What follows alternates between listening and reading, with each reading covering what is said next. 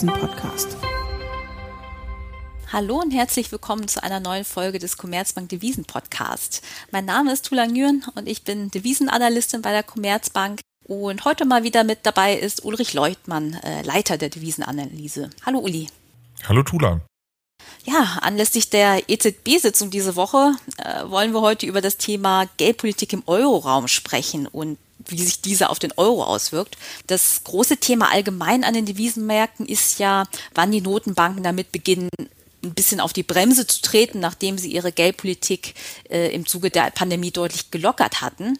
Und die EZB speziell hatte ja ein neues Anleihekaufprogramm aufgelegt mit dem schönen Zungenbrechernamen Pandemic Emergency Purchasing Program, also kurz PEP. Das wurde im März letzten Jahres gestartet und hat äh, mittlerweile ein Volumen von 1,85 Billionen Euro, weil es zwischenzeitlich auch nochmal aufgestockt wurde. Und aktuell avisiert die EZB an, das Programm bis zum kommenden März laufen zu lassen. Die große Frage ist aber nun, was passiert danach? Läuft das Programm einfach weiter? Noch ist das Volumen ja auch nicht aufgebraucht. Also sie hat noch keine Wertpapiere in Höhe von 1,85 Billionen Euro gekauft. Da gibt es ja verschiedene Möglichkeiten, wie es weitergehen kann, oder? Ja klar, also die EZB könnte das einstellen im März. Das müsste sie dann ein bisschen vorher ankündigen, damit der Schock am äh, Markt nicht allzu groß würde. Sie können es fortlaufen lassen, entweder mit der Obergrenze, die sie äh, bisher verkündet hat, oder sie könnte auch die Obergrenze äh, anheben, um dann klarzumachen, wir können auch noch mehr kaufen als äh,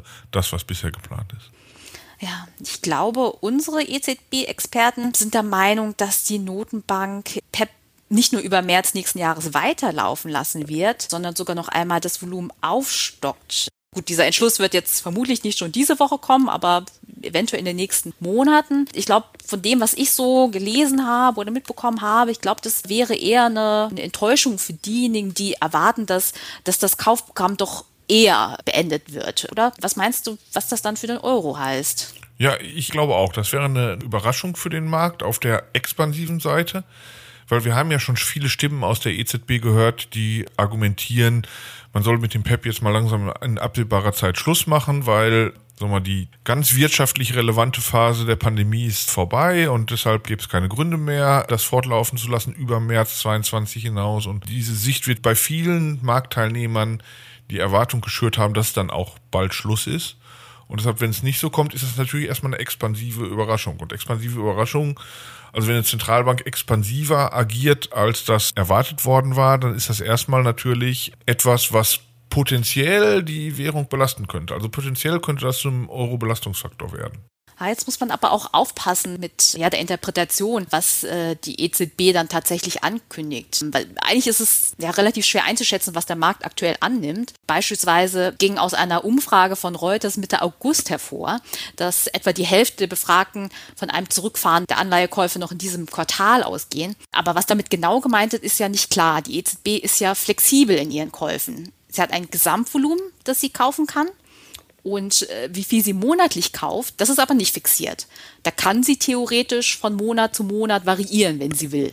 Und tatsächlich kann es sein, dass sie jetzt in ihrer Sitzung diese Woche ankündigt, äh, dass sie in den nächsten Monaten etwas weniger kauft als zuletzt, weil die Renditen am Anleihemarkt vielleicht ihrer Ansicht nach hinreichend niedrig sind oder hinreichend stabil sind. Aber das ist nicht zu verwechseln mit einem sogenannten Tapering. Ja? Wenn wir von Tapering sprechen, dann meinen wir ja schon einen Ausstieg aus der expansiven Geldpolitik oder einen langsamen Ausstieg aus der expansiven Geldpolitik. Konkret die Ankündigung, Ankündigung, dass die Käufe langsam auf Null gefahren werden und nicht nur für die nächsten Monate etwas geringer sein werden. Da frage ich mich, ob die Marktteilnehmer die EZB dann auch richtig interpretieren werden, wenn sie jetzt am Donnerstag tatsächlich ankündigt, dass ihre Kaufvolumen in den nächsten Monaten etwas geringer sein werden, aber sie eben noch nicht das Tapering ankündigt, also wie es quasi nach März dann weitergeht.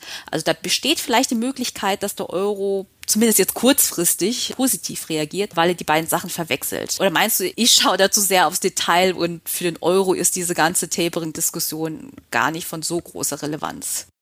Marginal, glaube ich, hast du sicherlich recht, da kann man nichts gegen sagen. Die, die Frage ist halt nur, wie wichtig ist das für die Euro-Wechselkurse? Also, es ist ja eh so, dass diese ganze Frage der Wertpapierkäufe, wie viel kauft eine Zentralbank, kauft sie weniger, kauft sie mehr, kündigt sie an, dass sie bald gar nichts mehr kauft oder, oder was auch immer, das sehen wir bei FED, bei EZB. Das ist ja schon relevant für die jeweilige Währung.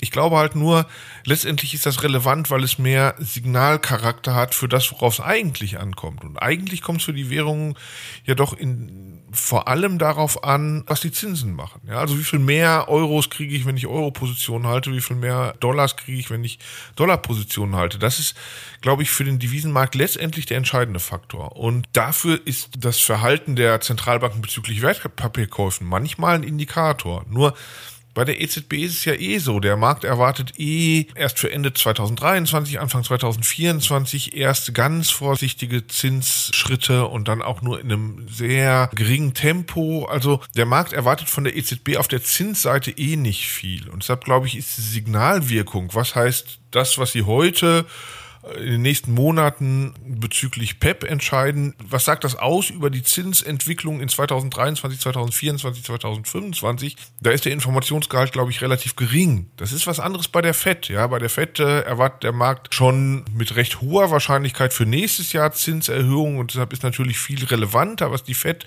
macht mit ihren Wertpapierkäufen. Bei der EZB ist das, glaube ich, anders und deshalb ist es nicht irrelevant, was die EZB zu PEP entscheidet, aber nicht so wichtig, wichtig für die Euro-Wechselkurse, denke ich. Da, mag es immer kurzfristige Ausschläge geben bei den Euro-Wechselkursen, wenn da was Neues kommt diese Woche oder irgendwann in den nächsten Monaten. Aber ich glaube, es ist nicht so, dass das übergeordnet wichtige Thema, wie es das teilweise für den Dollar ist, wenn die FED über ihre Wertpapierkäufe entscheidet. Ja, da kann ich dir nur zustimmen. Ich glaube ja, dass die Tapering-Diskussion für den Euro und für den Dollar eine unterschiedliche Relevanz hat, vielleicht auch aufgrund der Erfahrungswerte der letzten Jahre. So also ein bisschen hat das Tapering in den USA ja schon eine Signalfunktion, weil die Fed ja dann auch nach Ende der Käufe ihre Zinsen auch wirklich erhöht hat, äh, damals, also zumindest nach der letzten Krise, äh, auch wenn es ein Jahr später war. Äh, bei der EZB haben wir die Erfahrung ja nie gemacht. Es ist nie eine Zinserhöhung auf ein früheres Tapering, also in früheren Jahren erfolgt erfolgt. Der Markt ist da vielleicht auch deshalb allgemein deutlich zurückhaltender, wenn es um das Thema Normalisierung der Geldpolitik im Euroraum geht.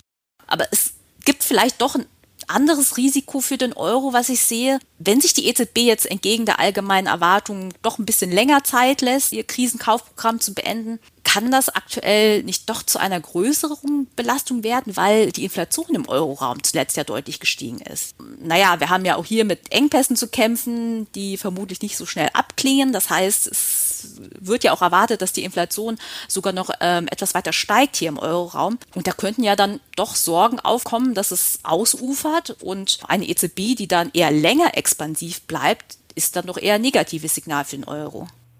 Ja, ist ein negatives Signal für einen Euro, wenn man in Frage stellen muss, die Sicht des Marktes, dass die Inflation relativ bald wieder, also im Laufe des nächsten Jahres, äh, dann wieder deutlich fällt. Ne? Momentan erwartet der Markt, wie du gesagt hast, dass erstmal wir relativ hohe Inflation im Euroraum haben, aber dass es dann auch schnell wieder fällt auf Niveaus unter zwei Prozent. Also auf Niveaus, die eine Zinserhöhung auch in absehbarer Zeit recht unwahrscheinlich und nicht gegeben erscheinen lassen. Und das ist ja der Grund dafür, warum der Markt halt nicht erwartet, dass wir wir 2022 oder 2023 mit relativ hoher Sicherheit eine Zinserhöhung bekommen.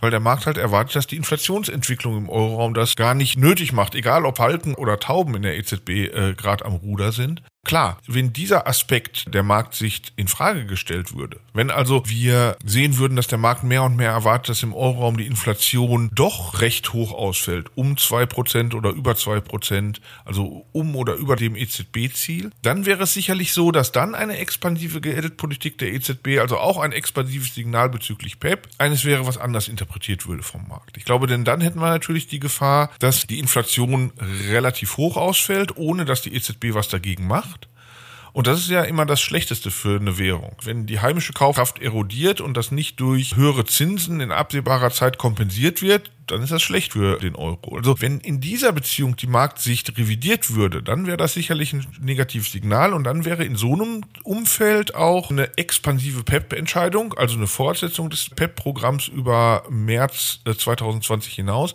sicherlich dann auch ganz anders zu beurteilen und viel Euro negativer zu beurteilen. Aber momentan, da Inflation nicht als Thema gesehen wird, verzeiht der Markt natürlich auch eine moderat expansive Geldpolitik, weil es dann dafür ja auch keine Gründe gibt aus Marktsicht ich fasse mal zusammen. Also es könnte den Euro etwas belasten, wenn die EZB äh, entgegen der Erwartung ihr Pandemie-Kaufprogramm etwas länger laufen lässt. Aber ja, da die Erwartung äh, bezüglich einer Normalisierung der Geldpolitik, insbesondere äh, bezüglich Zinserhöhungen ohnehin so gering sind, äh, aufgrund der niedrigen Inflationserwartung, wird der Effekt wohl nicht so groß sein. Das heißt nicht, dass es hier keinen Konflikt zwischen zu expansiver Geldpolitik und hoher Inflation, dass es ihn nicht gibt oder ähm, dass die Gefahr besteht, dass er aufkommt aber die Wahrscheinlichkeit ist doch eher gering, dass er über das kommende Jahr präsent sein wird oder Relevanz haben wird, da die Inflation ja wieder fallen sollte. Ja, hast du noch abschließende Worte, Uli? Ja, abschließende Worte ist gut gesagt. Also ich glaube halt momentan sollte man nicht allzu sehr auf die Euro-Bewegungen setzen, die aus PEP-Entscheidungen resultieren könnten. Wenn sie groß ausfallen sollten, ist es eher, glaube ich, eine Marktübertreibung und eine Gelegenheit in die eine oder andere Richtung dann wieder dagegen zu halten. Ja, wunderbar. Dann sage ich danke dir fürs Gespräch. Danke dir. Und danke fürs Zuhören an Sie da draußen. Und ich hoffe, dass Sie auch nächste Woche wieder in unseren Podcast reinhören. Bis dahin. Tschüss.